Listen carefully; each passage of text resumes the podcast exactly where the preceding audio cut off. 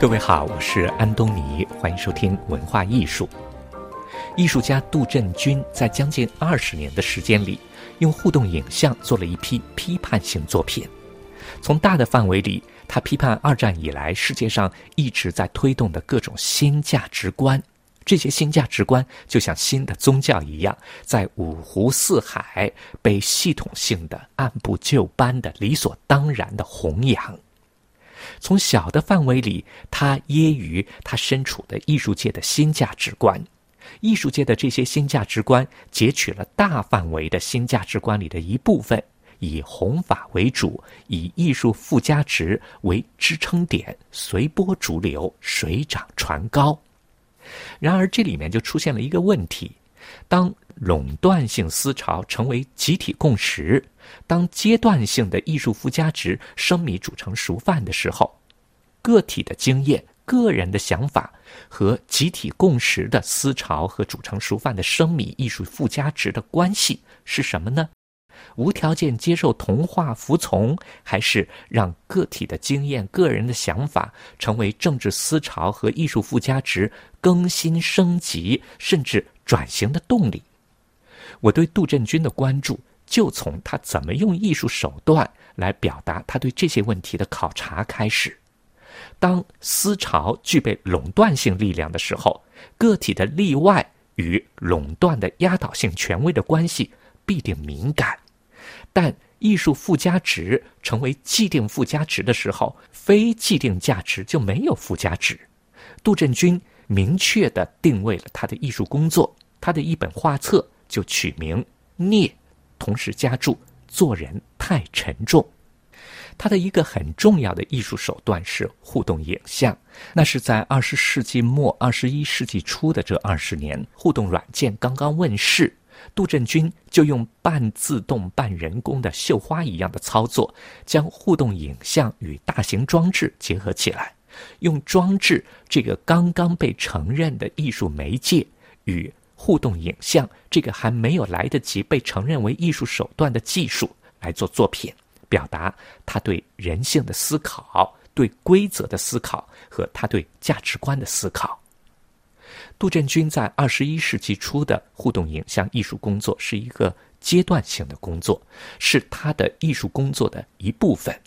在这部分的工作中，他的创新在于很前沿的将装置的媒介可能性。在时代的技术条件里往前推了一段，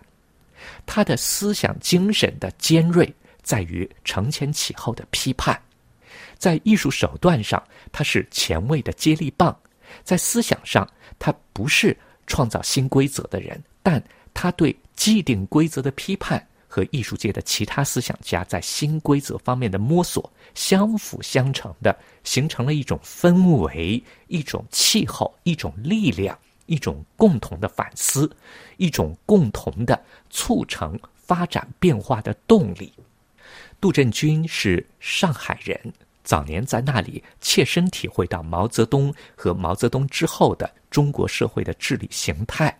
之后，他来到法国生活，对西方社会的左派、右派和精神文明也有参与性的观察。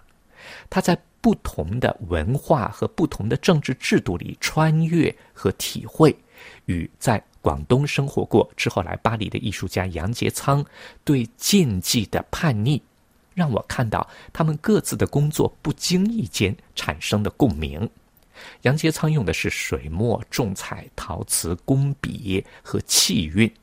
杜振军用的是互动影像，但其中的揶揄、不羁、叛逆和质疑却是条条大路通罗马的主体。因为互动影像做的大型装置的展览档期短，对这种体量的作品的博物馆收藏的技术条件，在作品展览的时代还没能够跟上。杜振军一些最能反映他的艺术工作的前沿性和思想性的代表性作品，仍然停留在小众的视野里。但是，我觉得用互动影像装置来表达对流行的垄断的价值体系的质疑，是拒绝迷信的反思与批判的人文特质的一个层面，与同时代其他艺术家同行的反禁忌的层面相互呼应，为争取思想更自由、艺术手段更开放的美好，形成多层面的合力，熠熠生辉。好了，接下来就请听艺术家杜振军的部分访谈内容。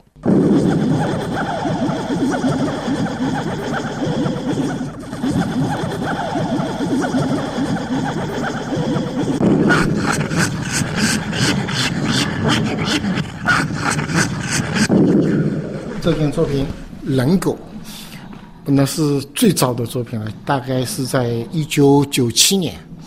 呃，那时候我是在呃汉的汉的美术学院读那个硕士班的那个数码天地，呃，算是毕业作品。就是拿拿了几张照片，就是改建成一个呃，有一件作品就是人狗，人狗就是人自己给自己打架。就是一个人一分裂为两个人，然后呢，这个是由观众去玩的，也就是比如说你他正在中间，你看有一个鼠标，那一按，他就分裂成两个人，然后他们正在自己跟自己打，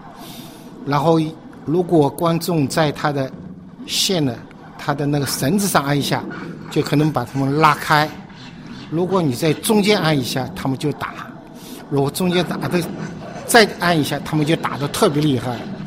你想要左边的那个赢，在左边的身体上按一下，他就是他赢了。如果你想在右边的那个人身上打一下，那条人狗就右边的那个赢赢了。然后他也和各种好几个场景，啊，它可以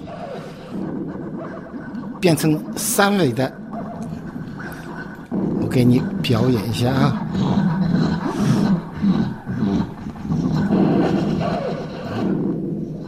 那然后这是凹凸型的，对吧？反正有各种各样。呃，如果我们不玩，它会进入自动播放的那个状态。其实想要做这个，就是说，人狗它想讲的，它不是两条狗打架，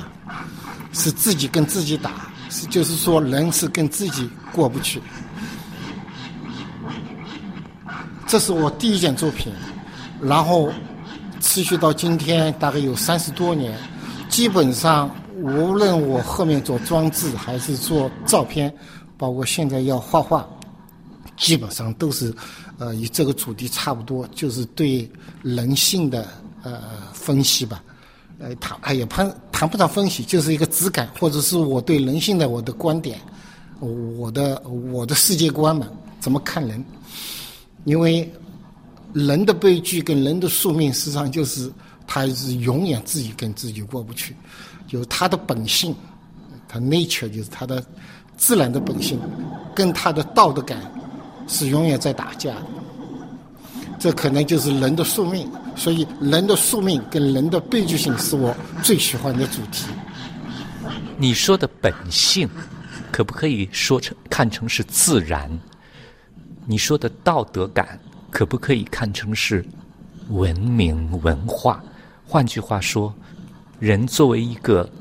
生物、一个动物、一个有文明的动物，呃。它的自然属性和文化属性一直在纠结，应该是我完全是可以完全这样理解，但它不是呃，它的自己的人的自然本性呃，应不是跟他的文化属性的打架，而是跟他的道德道德观，他自己建立的就是你刚才讲的文明文明观打架。这两者事实上是不相容，所以它永远是有冲突。所以我们的文明发展，所谓的文明社会，只不过是起到一个平衡作用。就是说，你的平衡点在哪里？就是你这个社会的文明点在哪里？有些社有些社会，我说有些状态，它更偏向于人的自然本性。那么这种社会，它的竞争力特别强。我们说讲的比较残忍，然后它确实非常有效，往往是会给文明带来好像更大的繁繁荣。当一个文明的观点站在制高点的时候，好像我们更文明，但倒过来，往往是一个很残忍的社会，也是一个野性和规则的一个永远不会停下来的一个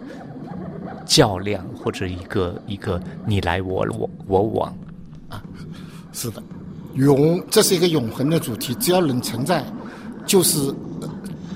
就是一个呃，所以我把它简很简单，就是很简单的一个词叫宿命嘛，就这是一个永远不可调和的。我人类可能做的最好一点，就是把这个平衡点，刚才我讲，就是这两个点的平衡点，看你就是做到什么样的位置上，什么样的一个 level 水平上，仅此而已。那到最后。在艺术范畴里的艺术方法里的不停的解构重建，其实也是也可以看作是刚才讲的野性和文明里边的一部分。呃，这个题目就有有点大了啊，因为呃，并不是我们现在所承认的很多。呃，观念艺术或者当代艺术的艺术家是跟这个主题有关的，但是我自己认为，从人类文化史上哈，我们不讲艺术史，文化史就更广泛。人类宿命碰到这个主题的艺术家是更永恒。啊，你说莎士比亚，对吧？他也就是用个文字而已，没有什么大不了的。大不了的那个语言吧，就是一个文字嘛，对吧？但是莎士莎士比亚的他的悲剧的那个戏剧，至今震撼人心。还是他为什么能永恒？因为他的作品的背后有一样东西，那样东西是人类永远不可化解，就是刚才讲的那个宿命感。好，谢谢杜振军。各位，以上听到的是文化艺术，由安东尼编辑主持，感谢收听。